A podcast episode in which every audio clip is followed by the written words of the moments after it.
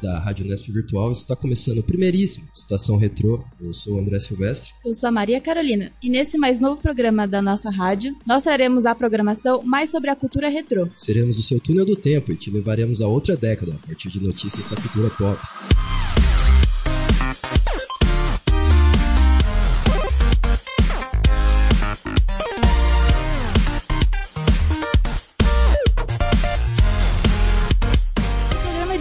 Vamos falar sobre uma banda britânica que deixou seu legado no mundo se tornando inesquecível. Vamos falar sobre o Queen. A banda, que se formou em meados de 1970, foi originalmente formada por Brian May, Roger Taylor e Tim Stephen. O nome inicial da banda era Smile.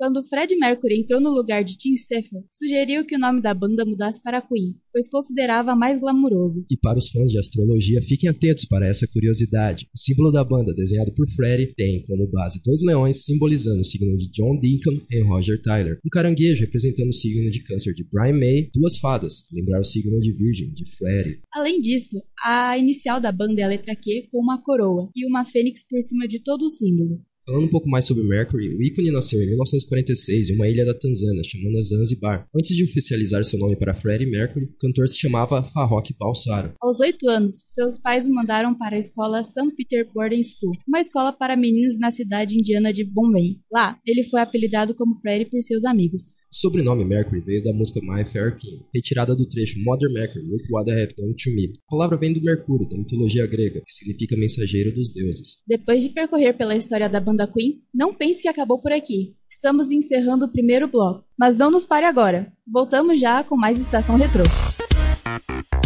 Tonight,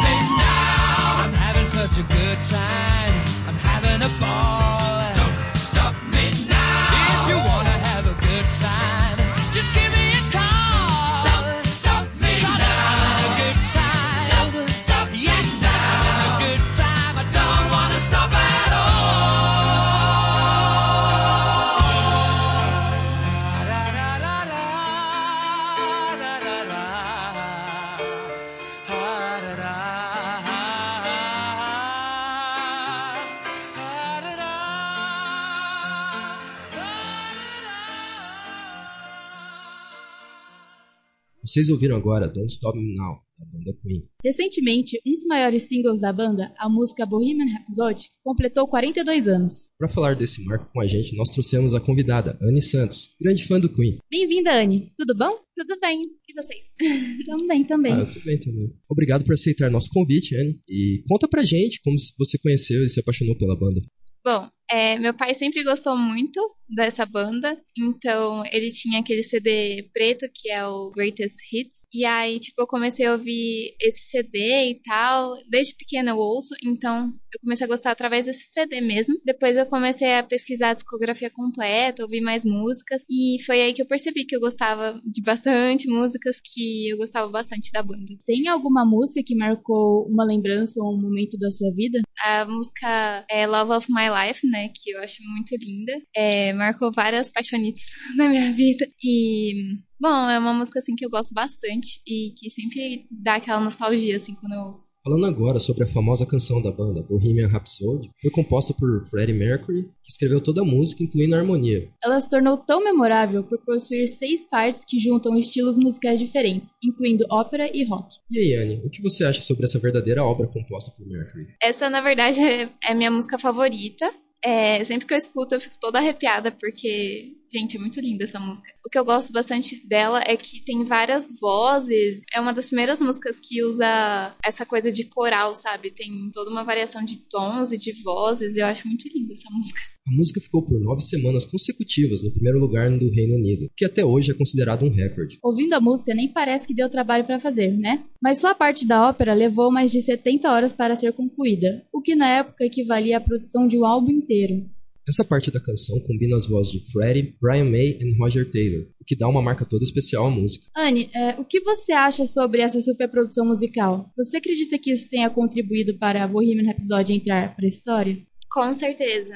Essa foi uma das inovações dessa música, tanto de trabalho que eles tiveram para realizar, foi que ficou uma coisa tão boa e com tanta unidade, igual tem. Porque se eles não tivessem feito todo esse rolê com as fitas e tudo mais, não teria ficado tão legal igual ficou. No final da gravação, haviam oito lotes de fitas, que seriam suficientes para gravar dois álbuns inteiros. Todas as fitas tiveram que ser recortadas com gilete e precisamente coladas com fita adesiva, para que os vocais gravados em diferentes unidades ficassem perfeitamente alinhados. Quantos anos você conheceu o Queen, mais ou menos? Meu, com uns cinco, assim.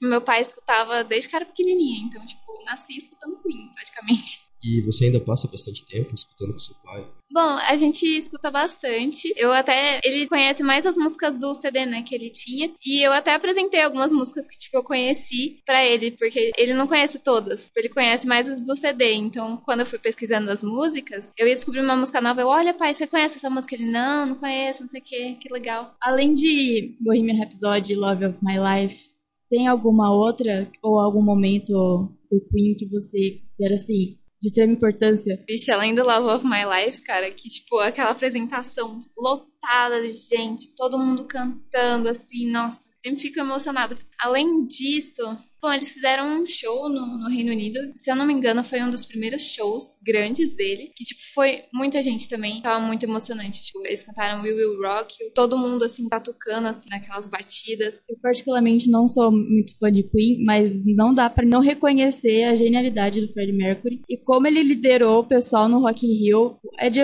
arrepiar qualquer pessoa, mesmo não sendo tão fã da banda. E, além disso, a voz dele, né? Ele é um dos melhores sopranos da história da música comprovado cientificamente que a voz dele é, tipo, muito boa. Não tem nem como substituir, sabe? Depois que ele morreu, a banda não teve mais como colocar uma pessoa que fosse tão boa que nem ele. E esse negócio de colar as fitas, genial. A música no final nem parece que é algo montado, algo meio que improvisado.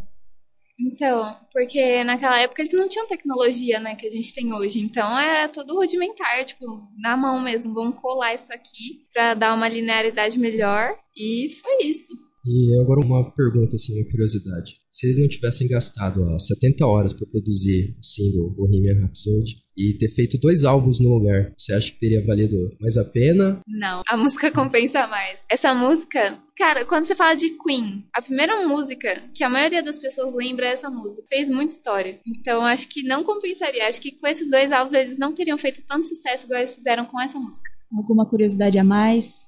Como eu falei, né, a música Love of My Life é tipo o meu xodó. Fred fez essa música de amor pra Mary. É, foi namorada dele, mas depois, quando ele descobriu a sexualidade dele, ela continuou sendo melhor amiga dele e foi o amor da vida dele mesmo. Então essa música é, é muito bonita por conta disso. Ei, Anne, você tem alguma recomendação pra música pra gente finalizar nosso segundo bloco? Bom, tem muitas músicas do Queen que não são tão conhecidas que são muito boas também. É, eu vou falar o nome em português, então é apóstrofe 39, é assim que escreve mesmo. É uma música muito boa. O Fred Mercury não canta, quem canta é outro integrante da banda, o que traz uma originalidade pra música. E após essas curiosidades sobre um dos maiores sucessos da banda Queen, nós vamos encerrar o segundo bloco do Estação Retrô. Anne, muito obrigado por participar com a gente do programa. Imagina, gente, foi um prazer. Muito obrigada por terem me convidado. Obrigada pela conversa, Anne. Vamos agora para um breve intervalo. Até logo.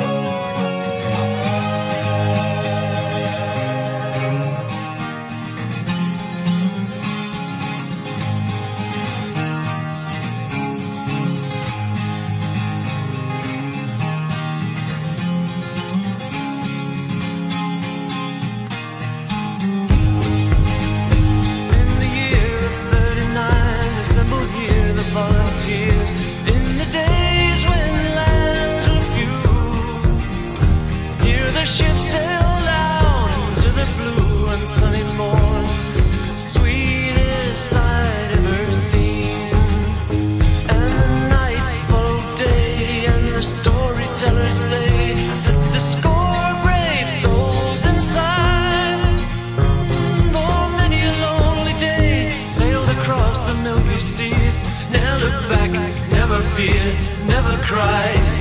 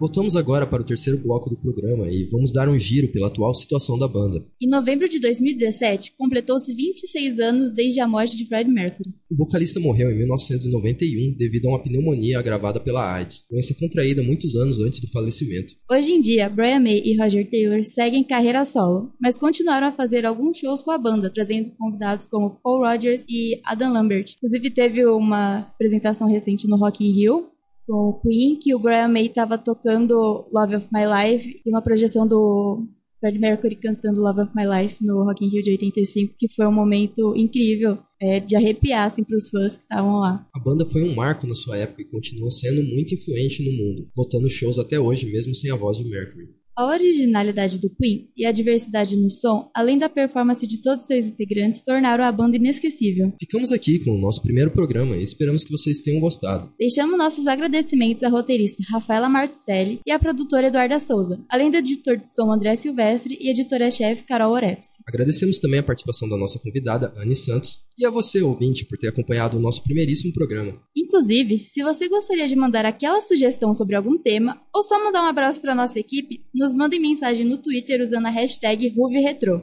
O arroba da nossa rádio é Bauru nas redes sociais. Não deixe de nos seguir e interagir conosco. Eu sou Maria Carolina. Eu sou o André. O Estação Retro termina por aqui. Vamos deixar vocês com a música que nos inspirou nesse primeiro programa, Bohemian Rhapsody. Até a próxima!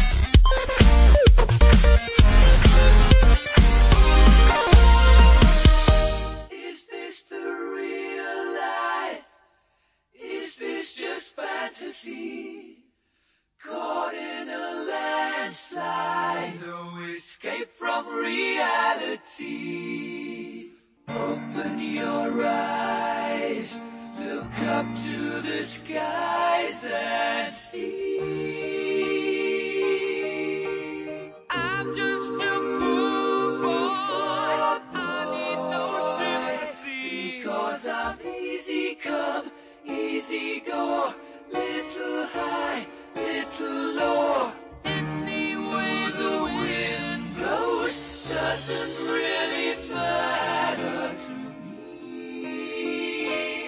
To me.